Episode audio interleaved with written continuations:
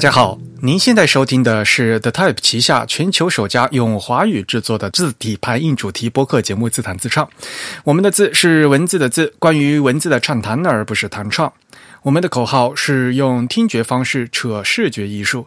如果您可以脑洞打开，我们的目的就达到了。我是你们的主播汶川西畔东移居 Eric，我是主播黄浦江边清蒸鱼清蒸鱼。虽然在荔枝 FM、网易云音乐和微信小程序上面也能收听到我们的节目，但是还是强烈的推荐大家使用泛用型的播客客户端来收听自弹自唱。我们的主站的地址呢是 the type 点 com，欢迎大家与我们交流与反馈。呃，推荐使用邮件的形式。那我们的邮件地联络地址呢是 podcast at the type 点 com。Podcast 的拼写是 p o d c a s t，的 type 的拼写是 t h e t y p e。我们的邮件地址是 podcast at the type 点 com。如果您喜欢自弹自唱呢，也欢迎加入我们的 Type 的会员计划。我们的播客只有声音没有图像，但是如果您加入我们的 Type 的会员呢，每个月将收到我们精心制作的会员通讯。那里面呢有我们播客的一些拓展内容的读物。有关会员的详情，请登录我们的网站的 type 点 com slash members 啊，请注意是个复数的 s。那会员的费用呢是每个月的四英镑，也相当于差不多三十五块钱人民币吧。嗯，给主播一杯咖啡的价格。那在加入我们的会员呢，除了这个会员通讯以外呢，还有每月一次的会员抽奖。那奖品很多啦，包括书籍啊，还有各种字体相关的产品、文创啊之类的。嗯，当然了，其他还有什么优惠，还有参加我们嗯的泰主办或者协办的其他的一些活动等等。那么，如果您不想被这个会员计划束缚，只是单纯希望捐款的话，我们也是欢迎的。那单纯捐款呢，请走这个支付宝的通道啊，支付宝，我们的账号就走 hello at the t i 点 com，hello at the t i 点 com。尽管如此，但我们还是强烈的推荐大家啊加入我们的会员计划，因为毕竟会员里面的这个呃福利会比较多。好了，那今天呢是我们的第一百二十八次啊。今天呢还是我们两位主播在这个虚拟的直播间为大家呃进行呃录制。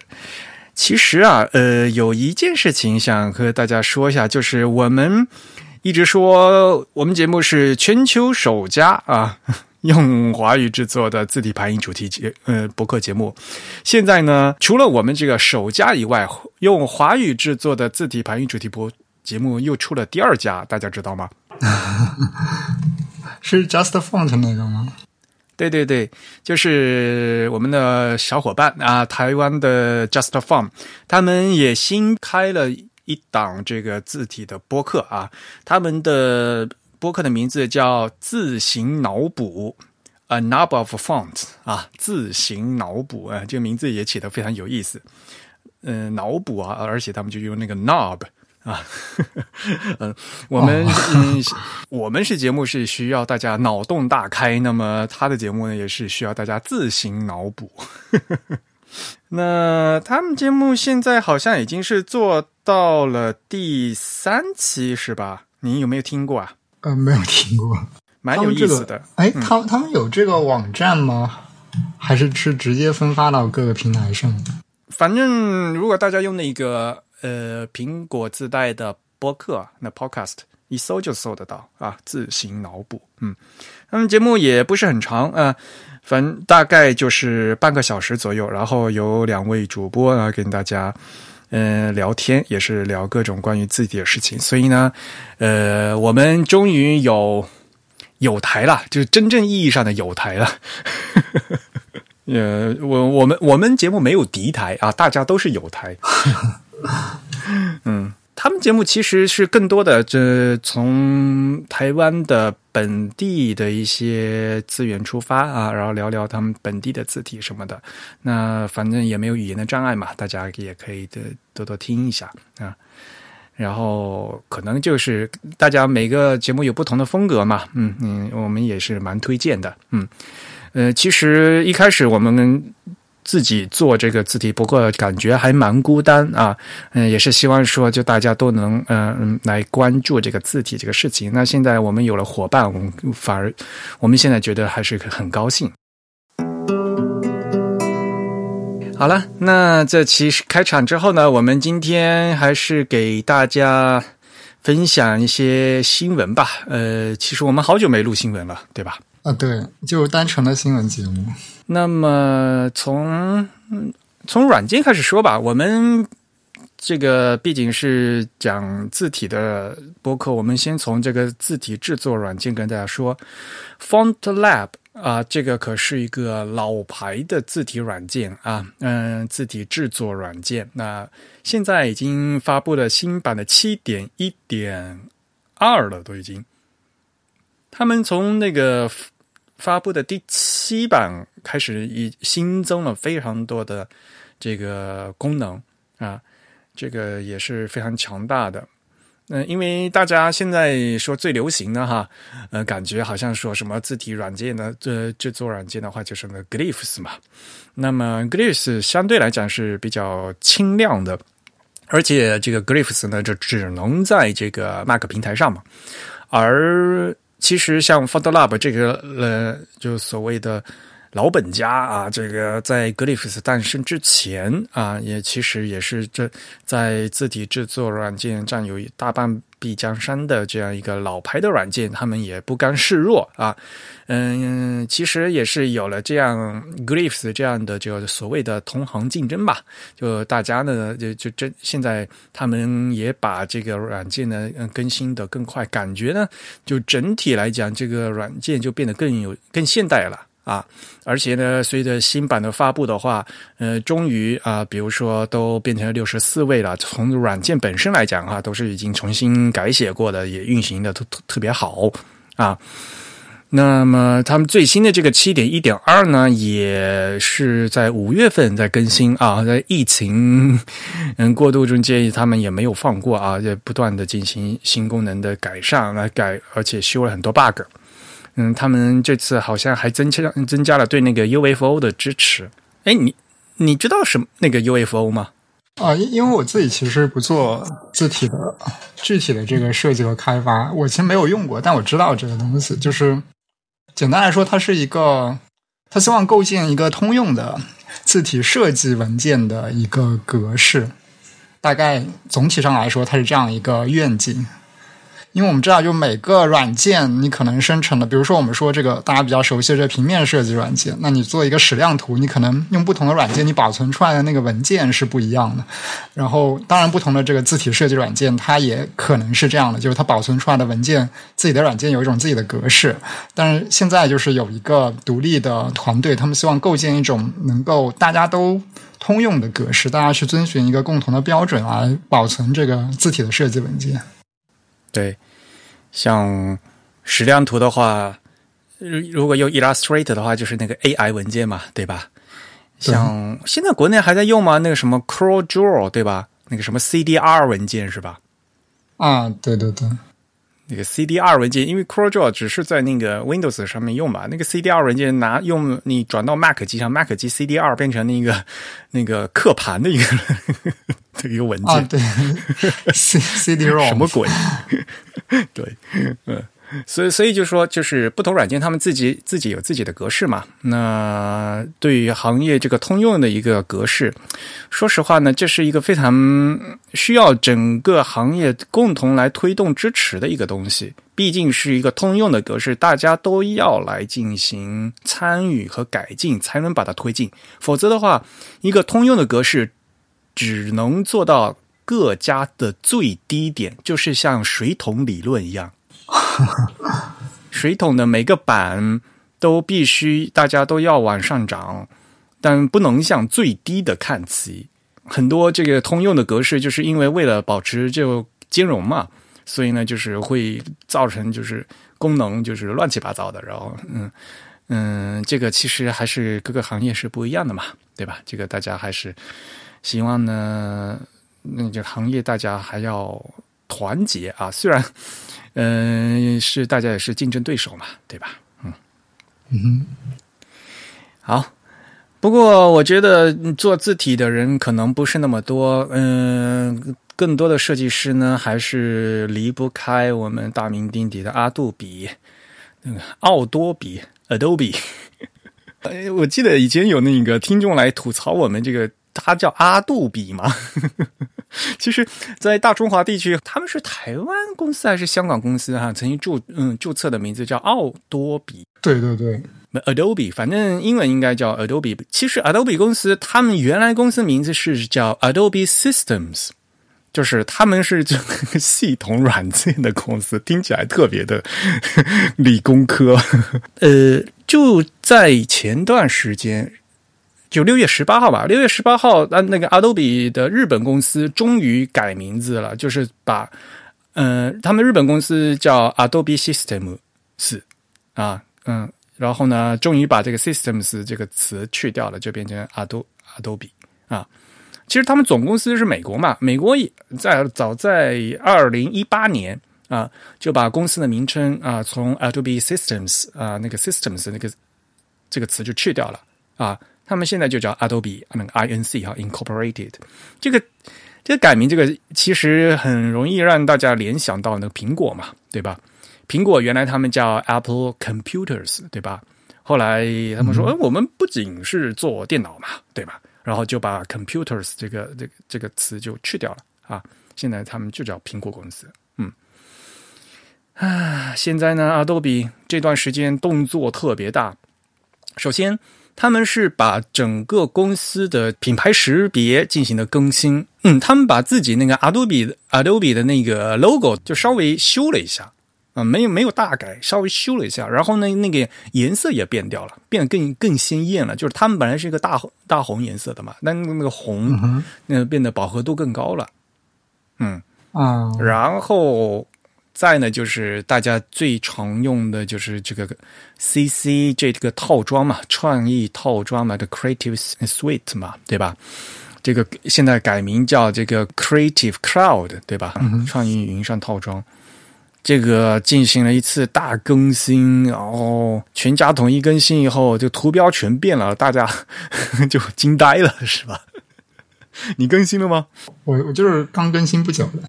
其实他们最近图标变得还挺频繁的，就给人感觉好像他们没有没有很明确自己究竟想要什么样的这个图标。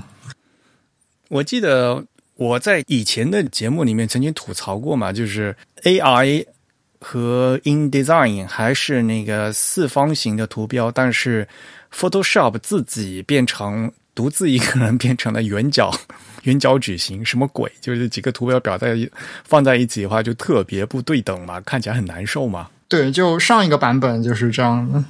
然后他们就好，那一不做二不休，干脆我给你全改成圆角矩形，然后连那个嗯外面那个边儿也都去掉了，是吧？呃，对，这次他们是基本上把这个桌面端的 App 全都统一了。然后它现在不仅是图标变了，那它还把颜色换掉了，是吧？有一些 App 的这个主色调改变了，有一些还是维持了。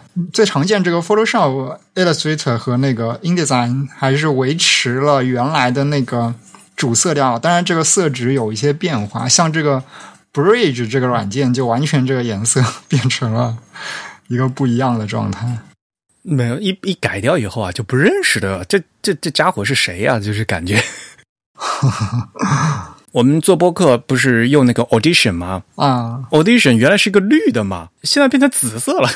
啊，对对对，这一套做这个音视频的软件好像都统一成一种颜色。对，他就所有那一套做视频的全变成一样的颜色了，是吧？嗯，对对对。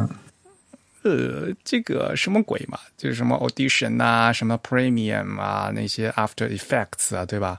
对，它有可能是想减少这个颜色的数量，然后让这个软件的这个功能的分组吧更加的明确一些。因为比如我这里还装了这个 Lightroom 的 Classic 那个版本，它把这个 Lightroom Classic 版本的图标的配色就跟 Photoshop 变成一致的这个颜色。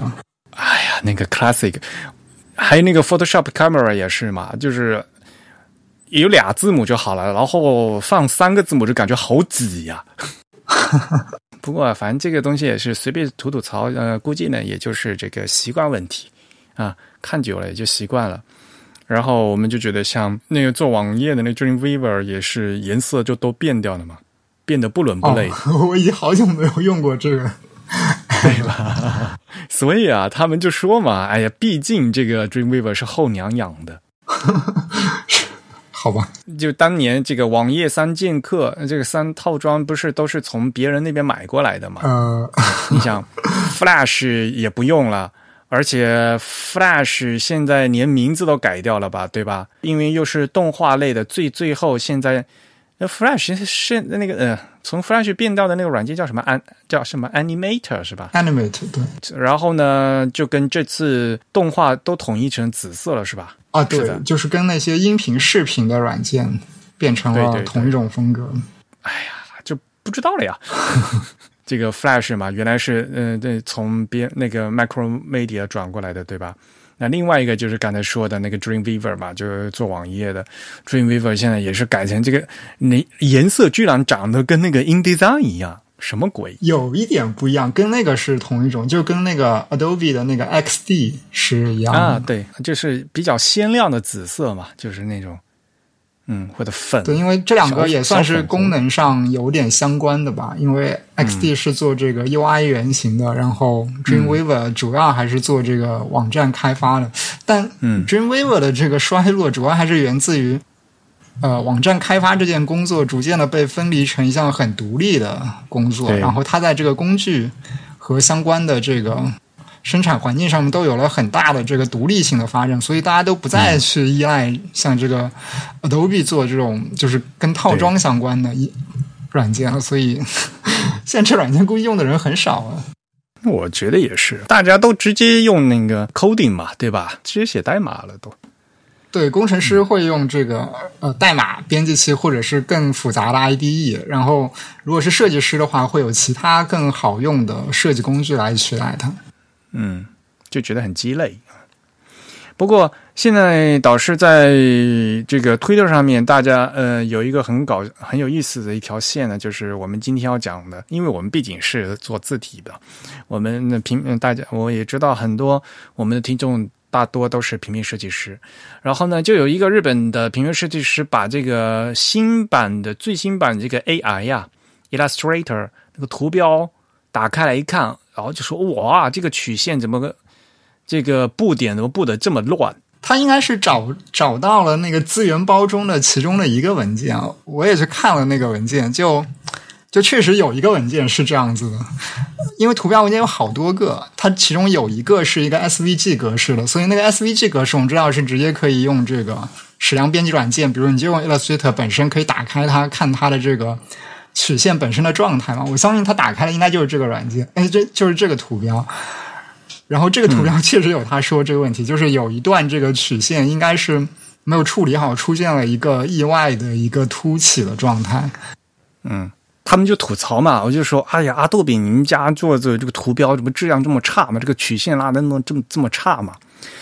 但是呢，其实仔细一看，嗯，那个。布点的位置和那个扭曲的位置不可能是人工去布的，嗯，也就是设计师手抖也不不可能会抖成那个样子。所以啊，像我们一看就能看得出来，这个其实是在格式这个曲线格式转换的过程中发嗯出的篓子，嗯嗯。然后其实具体的讲的话，这个我们做字体一看就习惯就知道，经常我们会有。比如说这个 True Type 啊的二次的贝基 i 曲线转成 PostScript 啊的三次贝基 i 曲线，就贝塞尔曲线啊，或者叫贝 GI 曲线的时候，这进行二次和三次转的时候，就会出现这个问题。因为这个图标上的那个原来那个字啊，他们是用那个阿杜比统一的那个叫什么叫阿杜比 Clean 啊，还是叫什么嘛？就是它本来是有一套那个字体的嘛。对他们他们的品牌字体叫 Clean，就跟那个 Myriad 其实挺像的。对，但是是重新他们做过的，呃，毕竟这个是个字嘛，对吧？呃，所以那个字呢，也也肯定是设计师画的嘛，对吧？设计师不可能会把布点布成那个样子，故意在一个莫名其妙的地方扭一下的嘛，对吧？嗯，会扭的很奇怪，嗯，所以这个就是这个嗯，最后的三次转二次的时候，这个手抖了。就三次转二次呢，会有两个问题。这个其实，在我们以之前的节目，如果嗯听众朋友听的话，我已经讲过很多次了哈。要你呃用三次去描绘二次的话是没有问题的，因为这高阶肯定能解释低阶的东西啊。但是用二次去诠释三次的东西的话，这个用低阶的函数去诠释高阶函数就会出问题。啊，这只能无限的模拟，但是呢就没有办法，呃，就完整的这个转换，这个从这是根本上的数学上的不可能的事情，啊，这是这是一点。另外一点呢，就是也是经常我们在字体，嗯，说为什么你这个 TrueType 格式的字体看起来是手抖，那那个布点的布的那个鬼样子，那是因为那个那个 U。那个叫什么 UPM 的问题嘛，对吧？就是那个布点的密度的问题，其实就相当于那个解析解析度太少了嘛，嗯。所以呢，在三次转这个进行曲线转换的时候，首先会有这个三次函三次曲线、二次曲线之间的这个算法问题，这是数学上的算法问题。因为，然后另外呢一个可能就是你这个解析度啊，你这个分辨率的问题。因为你原来，嗯，是一个比较粗的分，呃，原来是一个精细的分辨率，那你转转换成一个不同的、更粗略的分辨率的话，点呢就会偏位啊，所以会造成这个样子。嗯，所以呃，单纯这个平面设计师他们打穿打开来看，就觉得哎呦，这个布点怎么不这个样子？其实，呃，我们。做字体的，一看到这个曲线，我们一看就知道啊，这肯定就是这个二次曲线和三次曲线转换时候这个捅出的一个篓子。嗯，所以呢，其实就是需要优化嘛。如果不优化，就单凭这个算法去弄的话，它有时候呢就是弄成这个样子。而且大家也知道嘛，SVG 其实是一段代码嘛，对吧？你用那个嗯，对。那个文本编辑器，你用那个编辑器打开来看，里面就是一代，就是一堆代码嘛。里面写的就是这个布点和这个实际的这个数 数学的这个表达式在里面的嘛。所以 SVG 这个其实是一个矢量图的一个代码，这个事情可能大家都知道嘛。嗯嗯，那么这个布点之前为什么布成这个样子？是之前这样刚才说的。要么就是它那个算法算的不好啊，我并不是说这个 two type 没有，呃，没有这个 Post 呃 Script 的这个高级啊，没有好像感觉什么二次曲线没有三次曲线好，并不是啊，这但是要取决于算法，因为设计师原来大家在 AI 里面画的话，那 AI 里面的那个格式肯定是那个三次的那个贝塞尔曲线啊，这是肯定的。那那就是你过倒来倒去的话，你倒过一遍的话，这个算法改。嗯，做的不好的话，这个就会出这种问题，好吧？那么关于软件的吐槽，我们就差不多讲到这里。嗯哼，其实阿杜比它那个更新的话，功能上并没有更新多少，是吧？对，看起来是因为其实大的版本没有变，只是做了一些很小的日常的更新，但是图标变了，所以给人的感觉好像换了挺多东西的样子。嗯。就是功能上并没有改多少。InDesign 的话，现在最新版本是多少？十五点一是吧？就是原来十五点零点三变成十五点一嘛，所以从本质上来讲，也并不是一个大版本更新嘛，只是一个这个叫什么 dot 那个点后面的一个更新嘛，就 minor update 啊，是一个小更新，不算是大更新。嗯，但是毕竟就是他们有这个。呃，品牌这个策略的问题，所以呢，就刚好在这个时机啊，在六月份呢，就把这些东西就全部更新掉了。嗯，那图标嘛，毕竟是每天大家都都都在看的，所以呢，感觉好像啊，换了一层皮。我还是希望他们赶快把一些该修的那个 bug 修掉，真的是。好，下面接下来是给大家介绍两本书啊，我们已经好久好久没有在这个。节目里面跟大家介绍书了，嗯，那么这次呢，还是啊，先给大家介绍一本中文书，台湾出版的《Typography》自制啊，自制的第六期现在已经出了，其实我们的听众朋友对这本杂志应该是非常熟悉了，对吧？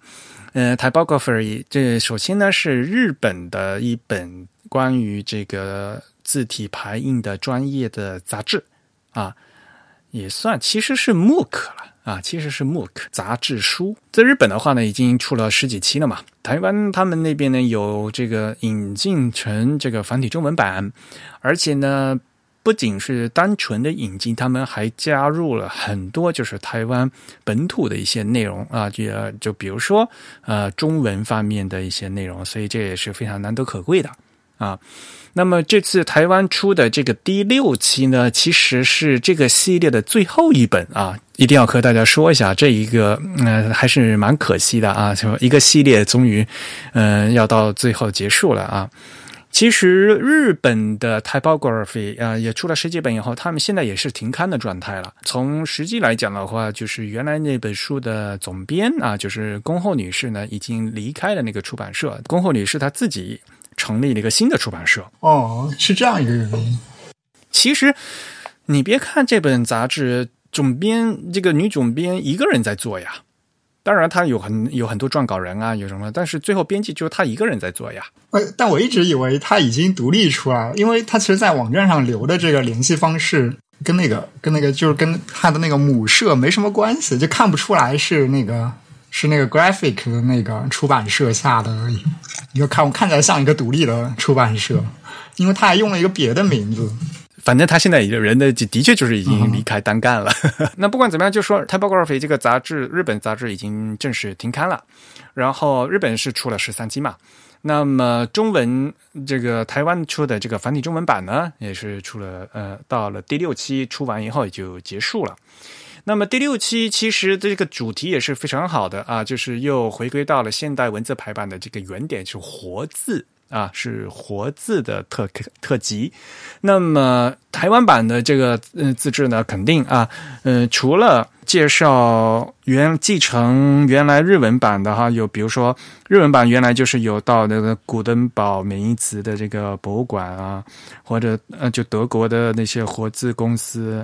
然后还有日本现在还有的活字出版社，包括我们大家比较熟悉的嘉瑞工坊啊，呃，比如说这个佐佐木活字店呐，啊，这给大家介绍这些，这个都是嗯日本原版有的，而在这次台湾版里面呢。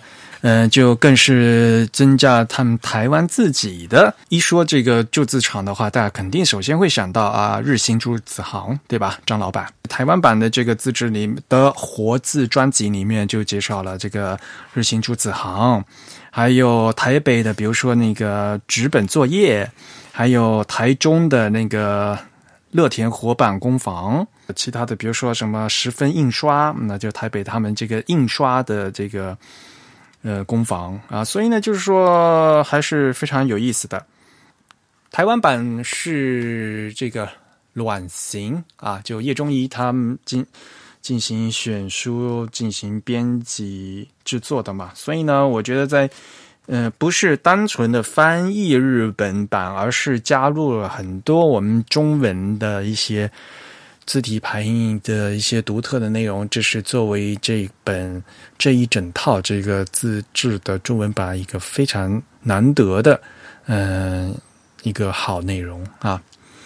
那么第六期的台湾版的自制呢，有一段话，呃，也就是从这个 curator 啊，就是叶仲英他自己写的这段话的最后啊，我给大家念一下。最后想跟大家说，自制。从二零一六年创刊以来，每期都得到很好的回响与支持，自制团队由衷感激。希望这六期的内容已尽可能满足大家对文字的好奇了。由于各类关于 typography 的大主题均已在自制中介绍给各位，达成了阶段性的目标，因此自制将于本期出版后暂时停刊。我们将投注精力于其他方面的推广。再次感谢大家，致敬对自制的支持。叶中仪，二零二零年的四月，嗯，所以中文版的这个自制呢，一套呢，也就是六本啊，也就出齐了啊。嗯，也是非常值得收藏的。他们第一刷的话还送还送活字哦，呃，日新铸字行的五号签字，好像现在大陆的话是有淘宝的代购吧，反正也是买得到的。新台币是四百五十块钱，啊，港币是一百五十块钱。好，呃，这是第一本书哈，自制的最后一本。然后另外一本书呢是日文书，啊，但是呢。我还是想和大家推荐一下啊，那就是我们小林张先生他又出书了，号称在西文字体设计师的亚洲第一人小林张先生。那他这次呢出了另外一本书，叫《西文字体的制作方法》啊，这现在呢是日文书，呃，日本版呢是五月份刚出的。其实这本书，呃，也因因为疫情的关系推迟了，本来四月份就要出的。日文原版叫《Open Shotai no Tsukurikata》啊，就是西文字体的制作方法。呃，这本书呢，封面是粉红色，啊，这这也是小林章先生他自己选的。这个其实是一个那个日本的传统色，这个叫什么？呃，Tokiro。呃，toki 就是那个鸟，呃，那个中文叫什么？呃，叫朱鹮呢，还是叫什么？就是那个鸟的那个颜色啊。这个日本传统色有很多了啊。那个 toki，toki 咯 好吧，粉红色就桃红色。嗯，好，那个鸟也有也有个别名叫桃花鸟。对于小林张先生来讲的话，这个是给专业设计师写的。那小林张先生写过好多书嘛，嗯，有一两本是那个小的书嘛，那个是字体普及给大大众写的，比如说那个什么字体的不思议啊，不可思议，还有比如说那个街道文字，这两本书是小书啊，是写给一一般读者了，就对字体稍微感兴趣的一些个科普读物啊，而另外的那个一本蓝色，一本绿色的那个西文字体和西文字体二。这个呢，其实是给就是给专业设计师写的。那个虽然是嗯写字体的书，但是呢，就是一般的平面设计师读了都非常有用的啊。字体呃西文字体啊一西文字体二，那这两本书也是我翻译的，陈老师监修的，已经中信出版社出了啊。那么，所以现在出的这第三本书《西文字体的制作方法》啊，这个呢，其实大家从名字上就也就知道了，就是就。真的是在讲这个西文字体怎么做的书了。那个，因此呢，前面两本书的话，可能对一般的平面设计师都都受用。那么这本书呢，更多的讲的是这个字体怎么做的问题啊。那么对于专业的字体设计师来讲是必读的。而且呢，里面呢，小林章先生写了很多他非常擅长的，就是关于如何绘制优美的曲线的问题。这个布点应该怎么布？嗯，还有呢，比如说大家一定要注意说那个造型这个视错觉的问题啊，正空间、负空间是这是一些很基础的问题。嗯，在这本书里面有写，这本书几乎没有讲 Glyphs 是怎么操作。就你也知道嘛，软件软件有不同的软件，各种软件有具体不同的操作方法，而且呢，软件也会更新，版本也会不一样。所以呢，嗯，像小林章先生他写书的话，他就应该他很擅长的，就是假如不不写这个软件的制作呃方法，因为这不是这个软件说明书啊。也不是是就就像说我我我写排版的话，我不想写什么应得在五日通这样的感觉，你知道吗？因为关键的是你要知道这个最基础的制作方法啊，要不然的话，比如说我我教我写个 Glyphs 怎么做啊，那我换换成 FontLab 我就不会做了啊。关键的是你需要知道这个布点的方式，就比如比如说你怎么在这个上面找这个布点布及指点。啊，像这些东西的话，嗯，在这里书上书里面都有写的，啊，当然了，呃，哪怕你不想成为一个专业的字体设计师，比如说你要做一个 logo，对吧？做一个英文的 logo 啊，那怎么画这个字，然后怎么样进行对这个嗯，针对人的视错觉进行这个曲线的修改。啊，其实这些东西的话，这这本书也是这本书的主要内容。因此呢，说实话吧，就是对于平面设计师来讲也是非常受用的这本书。嗯，当然了，现在这本书呢只有日文版啊，中文版嘛肯定是会出的，大家等着吧。我真的这么说，现在，嗯，这个八字还没有一撇，我不能不敢乱讲。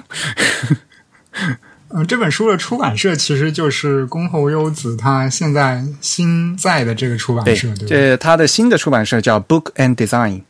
如果现在买的话，还赠送一张明信片。那明信片呢，是这个小林川先生他是设计的那个 Clifford，Clifford 里面的一个 ampersand，就是那个 and 那个字符的呃轮廓的布点的一张明信片。嗯。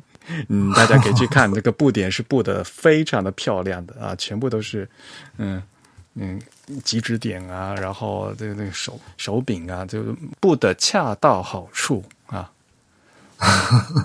好吧，那关于新书的介绍，今天就先给大家介绍这两本吧。其实还有蛮多的，嗯，以等我们以后在节目里面再讲吧，好吧。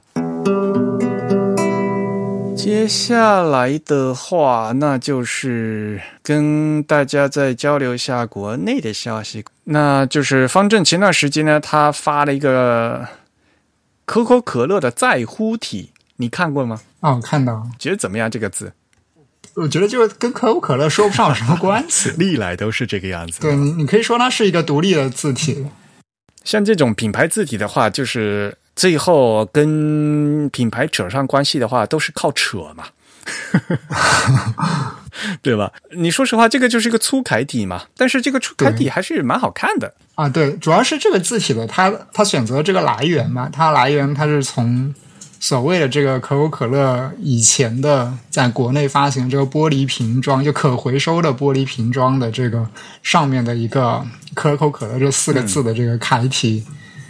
给它扩展出来的一套字体，但其实我们我们如果现在说到可口可乐的字体，我们可能会想到它那个嗯非常非常装饰风格的那个 logo type，嗯，就是那个可口可乐的飘带嘛，嗯，对对对。那个其实就是相当于 logo 了，对吧？那个美术字做出来的，而且而且要嵌上可口可可口可乐那个标志性那个飘带嘛。可口可可口可乐所有各种语言的那个 logo 上面都有那个飘带啊，所以后来就是重新做了一套，就都是那个样子的啊。无论是什么希伯来语的呀，或者阿拉伯语的呀，或者什么泰语的呀，就都是有那个飘带的。就是当时的他们。可口可乐的那个 VI 嘛，就是统一要求是这样子的，嗯，反正这款字本身是很好看的，我觉得就是还是很舒服的，就看起来。说实话，这个粗楷体呀很难做，大家平时看的楷体呀很多，但是呢，这个粗楷体很少。方正刚好就是楷体负责的，应该是那个汪文先生嘛，他以前出过那个榜书嘛。榜书楷、榜书行嘛，他到那个故宫里面去，把集的一些字，然后呢就抽象出来，把那个风格集起来以后，做成一整套字库嘛。所以呢，榜书那套字呢也是还是非常好看的。我个人感觉哈，这个在乎体一看出来，感觉就是很像那个榜书楷，然后呢在东。经过那个电脑重新加原处理的感觉。对，其实这个结构当然是跟当时的这个榜书是非常的接近的，而且就是我们可以看到现在的在乎体，它的这个结构其实是得益于方正以前在这样的粗楷体设计上的积累所得到的一个一个结果吧。所以这套字呢。嗯，说实话嘛，刚才也讲了，跟那个可口可乐没有关系。然后这个宣传稿一出来的时候，然后嗯，然后就问：“哎呦，我这起了个名字，干嘛还叫在在乎体？干脆叫那个可口可乐体，不就完了吗？” 这个呢是绝对不可能的，对吧？可口可乐可是商标。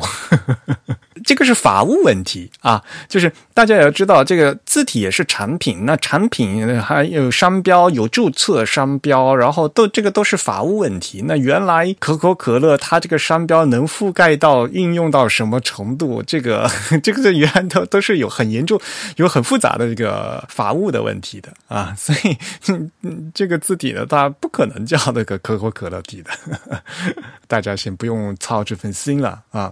然后方正。的字现在只要是个人使用的话，都可以免费下载嘛，对吧？然后另外一个彩蛋的话，就是呃比较喜闻乐见的，就是他这次他做了好多那个中文的盒子的彩蛋，就比如说招财进宝，啊什么孔孟好学，嗯，是好学孔孟还是蒙孔孟好学？我记得是孔孟好学吧。啊，什么黄金万两，什么啊，那个双喜，双喜其实也不算特殊盒子，双喜其实这个喜字是是有那个 Unicode 单独的字的。中文传统里面是有这种习俗的吧？就像像写对联儿那时候，我你写那个这个盒字，因我哈我以前是这个写对联儿的时候，我也写这些盒字，然后有各种各样盒子里面，我我个人最喜欢的是那个黄金万两。好吧，因为合起来以后啊，就是很自然，就合的很自然。就是你你竖下来看，就是“黄金万两”四个字，就不像那个什么五谷丰登啊，那个什么日进斗金啊，就是看起来很勉强。那其实我觉得他这个他这样做的这个彩蛋也很有意思，因为本来它就是一个粗楷嘛。那粗楷的话，其实就很自然的，你就可以想到，比如说写写对联儿，对吧？呃，写对联就经常会用到这种粗楷，然后呢，就像那在同样一款字体里面呢，再加上这些合字的这个这些呃字形的话呢，其实也是蛮有意思的啊，还也也增加了几分趣味性。嗯对，现在有，就现在你可以买到那有一种对联是上下联全都是用各种合字写出来。好好难念。这次呢，他在发布的时候，他也跟大家说了啊，怎么输入这些盒呃这些盒字，嗯，因为、这内部后都是那个 OpenType 特性吧，对吧？呃，你输入一个字符串儿，然后呢，它就自动的用 GSUB 特性啊，叫字形替换特性，给替换成另外一个字形啊，这是在 OpenType 特性一个非常普通的一个事情。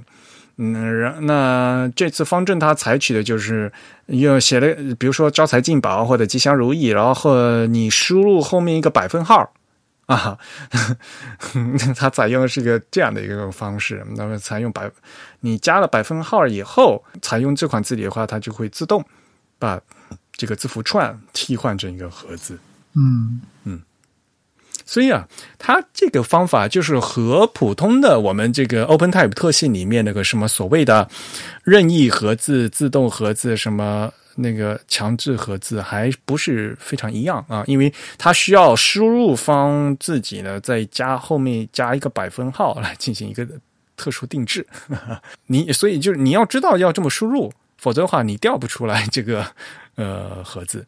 或者你就最终你就只能到那个它那个字形面板里面去去找。因为它这些盒子是非非标准的嘛，或者说不能算是非常常用的盒子，那它自然不能将这个这四个字出现的默认的场景就给它转换成盒子，所以它只能用一个额外的标志符号来告诉这个字体说，在这种情况下，因为加上了这个百分号，可能方正认为这是一个不常用的一种书写的场景。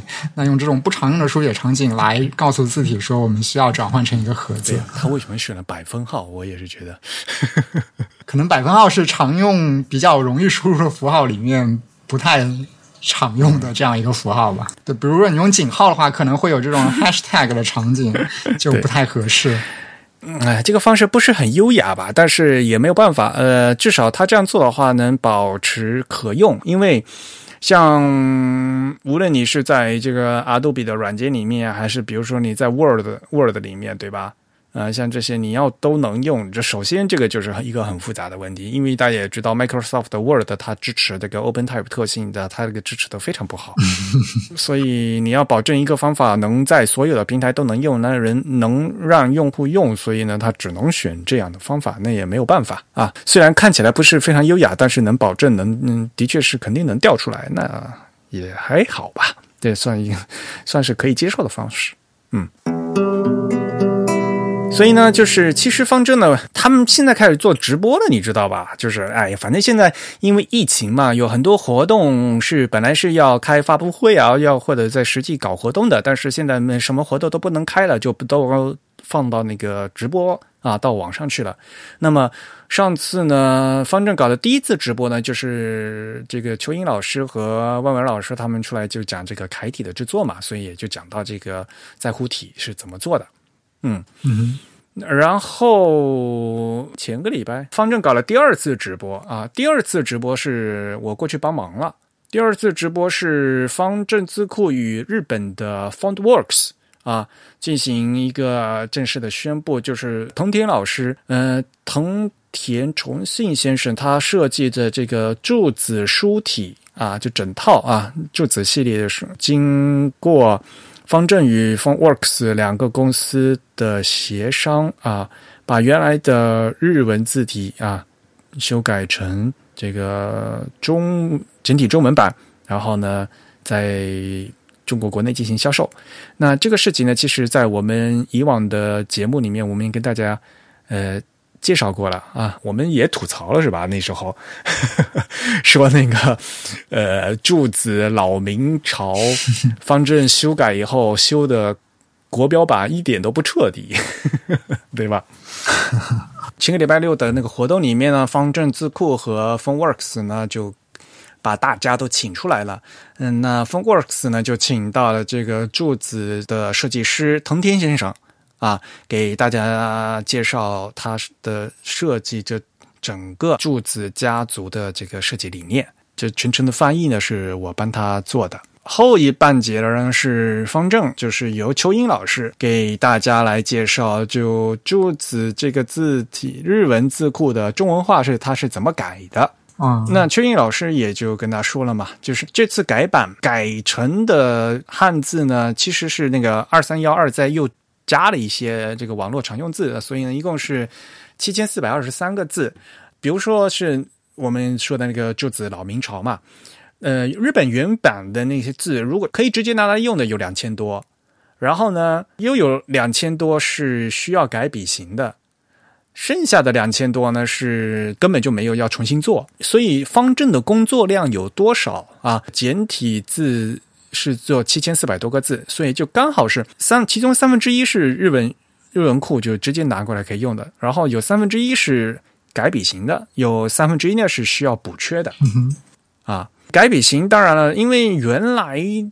那个日文字库里面是按照日本的标准做的，因为日本那个字库的标准也非常复杂，所以会导致同样一个部件里面并不统一。那既然这样改的话，就干脆全部改统一啊！这是首先把日文字库内部的统一要改了，然后呢，就是中文我们有这个中文的新笔型的问题嘛，然后呢，还有一些就是我们上次也吐槽过的，就是方正这次呢，他在改这个新笔型的时候，他又保留了少量的老笔型。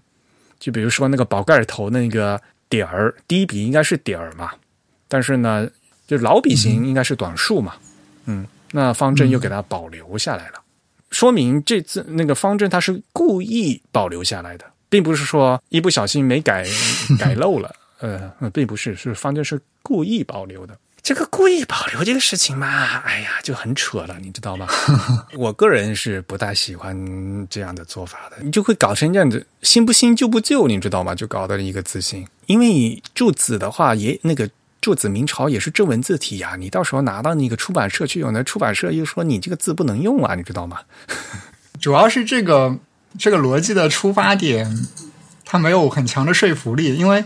我们知道，如果说你改全部改完改成这个符合国标的话，那么，呃，我们可以让这款字体的用途更为的广泛，或者说，啊，它能用到非常正式的这个出版物上。但如果说我们不考虑这一点，我们无所谓它能不能去正式出版物上用，那么我们这个修改的原则可能就需要。重新来考虑，是比如说，我们是尽可能的尊重原设计对于这种笔型的设计以及审美，还是说我们有一套自己的新规则，要将它进行统一的转换？但是，如果你只是转换其中一部分，但另一部分又不转换，这个说服力就比较的弱，就有点那个高不成低不就嘛，对吧？而且就是，比如说我外国厂商或者或者我这这个东西的话，我。比如说，我一定要遵守国标，我要讨论这个 compliance 符合性的问题的话，到时候你符合性就不过呀。就是，嗯，因为你到时候做出来这个不符国标，到时候宋黑房楷这个印刷字型不是有标准的嘛，对吧？哎呀，这个比较复杂。设计师喜欢字是喜欢这些字形是是的确是的。方正他上次说的话呢，就是一点就讲说是笔画数必须得对，所以呢，笔画原来连成一笔的这些都改了。那么像那个短数还是底儿的话，像这种是不影响笔画数的，他们就保留了。他们是这么解释的。嗯，反正 呃，现在就是搞的这个样子。但如果保留了，那就是说，如果说这个字本来在这个原始的字体里是没有的，我现在新设计的这个字体，它有同样的部件，那我是不是应该沿用这种设计？但是我记得好像方正并没有完全这样来做。如果他们自己重新设计的字，他们又会按照国标的方式来设计它，所以这个理由的说服力比较弱吧。也就是说，它不是出于这种设计理念来。对这个自行做取舍了，而是出于一些具体的工作流程上的一些便利性来考虑。而且最关键就是很多地方他们也没有吃透，就是原来柱子就是藤田先生他设计的柱子的理念。像比如说，以前我也在节目提提到过的，就是对中宫的把握啊。人家本来这个柱子这套他中宫是收的很紧的，但是呢。方正有时候在自己补的字，自自己做的这个另外添加的字，原来的沿用日文字库的字啊，中宫是紧的，因为原来就是这样子的。然后改笔型嘛，我只是改笔型改一下，整体金价结构好像没有大改，好像还可以。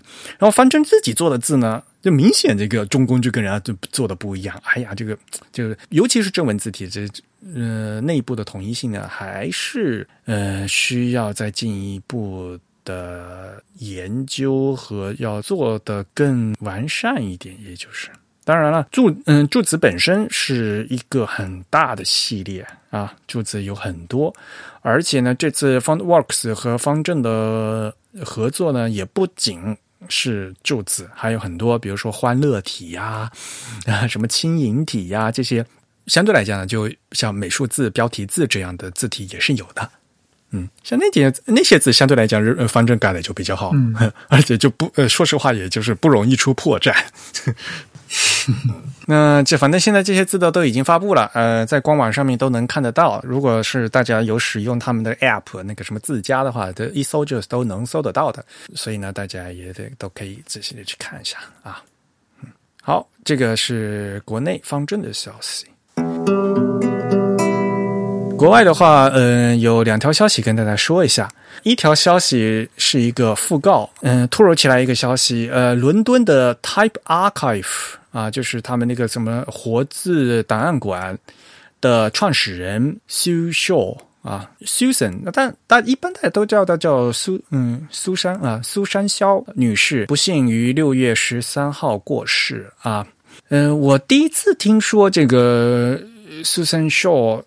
这个名字其实是我当年在翻译那字体故事的时候，字体故事里面有一篇就是往日的喧嚣啊，有一一个章节就是讲当年苏三肖他把这些活字的，因为他在做档案馆嘛，所以档案馆里面留有了很多这些活字，以及当时比如说那个呃 monotype 的这个自动注排机。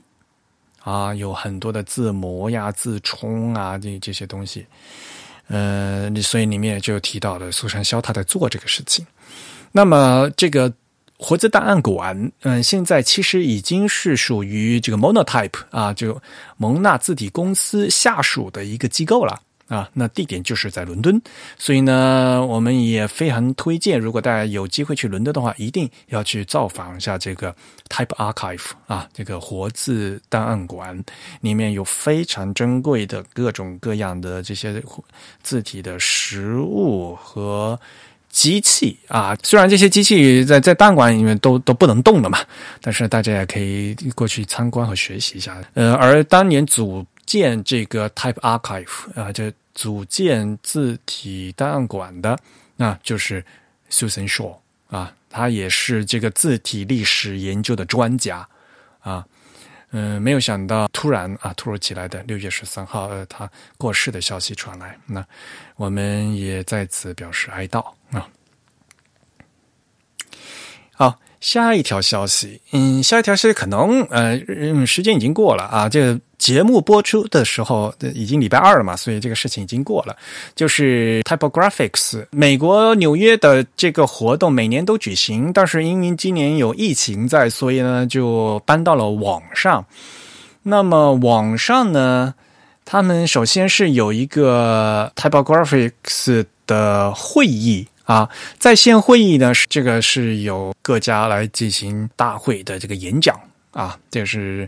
二十四到二十六号，那么在那之前，在六月的十八号到二十号呢，是有 Type Lab 啊，就活字实验室啊。这个今年呢，这个把这个 Type Lab 改成了史无前例的长达七十二小时的不间断在线直播。所以说呀，这个嗯，疫情啊，我们这个新冠疫情的话，其实也并不是坏事。因为有了这样的一个机遇在，所以呢，让大家啊都把东西搬到了网上，而且搬到网上的话，像比如说对于我们这样有原来有地理隔阂的人，却可以非常方便的参与到这样的活动来啊。所以像字体界的话，以前怎么可能会有像这样什么长达七十二小时不间断的就各家进行这个呃演讲的这样的活动呢？以前是不可能的呀，对吧？我们 The Type 啊，我们作为成员参加了嘛？励志谦啊，我们的老力给大家讲的是他上海活字的内容。那么我呢，给大家介绍就是我中文排版的孔雀计划的内容啊。呃，励志谦呢，他是在北京时间是礼拜六的晚上啊，当地时间的话是礼拜六礼拜六的下午。那我的那场呢是。纽约当地时间的黄金时间七点钟，晚七点档，呃，反正也在半个小时嘛，就给大家介绍了一下，就是啊，用哎，好久没做英文演讲了，也搞得很很麻烦，所以呢，这个 Type Lab 我们呢只是参加了一下啊，难得有这样的机会。那么真正的 Typographics 的正式会议呢，也是在网上的，是二十，是在七月的二十四号到二十六号。他们也是要公开给大家的啊，但是呢，需要注册一下，免费注册一下，嗯，所以希望大家继续关注。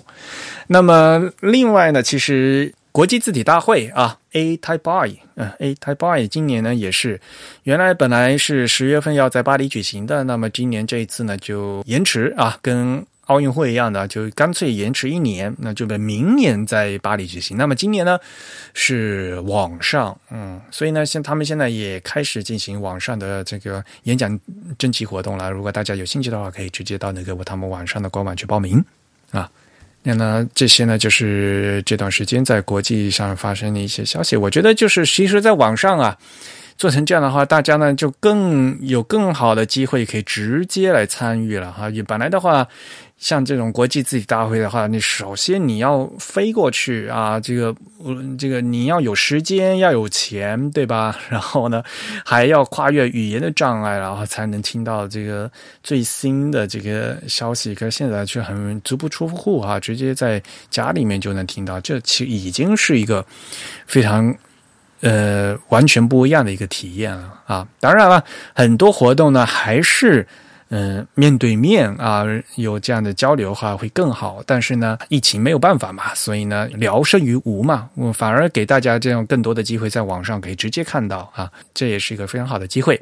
那我们也会在其他的各个场合啊，我们的 Type 也会尽量的给大家报道一些新的关于这些各种活动的一些。消息啊，也希望大家继续关注。嗯，那好，那今天就给大家讲这么多吧。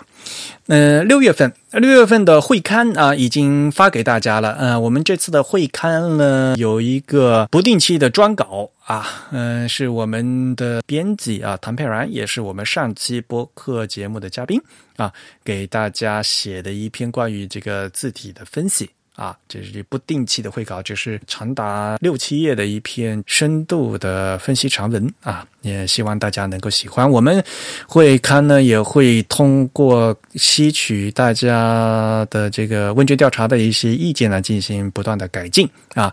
毕竟已经都做到二十多期了嘛，马上就要做满两年了吧，对吧？呃，所以大家有什么意见和建议呢，都可以直接跟我们联系。啊，不管怎么样，大家都给我们写邮件就可以了。我们还是希望写邮件最好啊。像会员的话，就是直接写 members at The top 点 com 就可以了哈。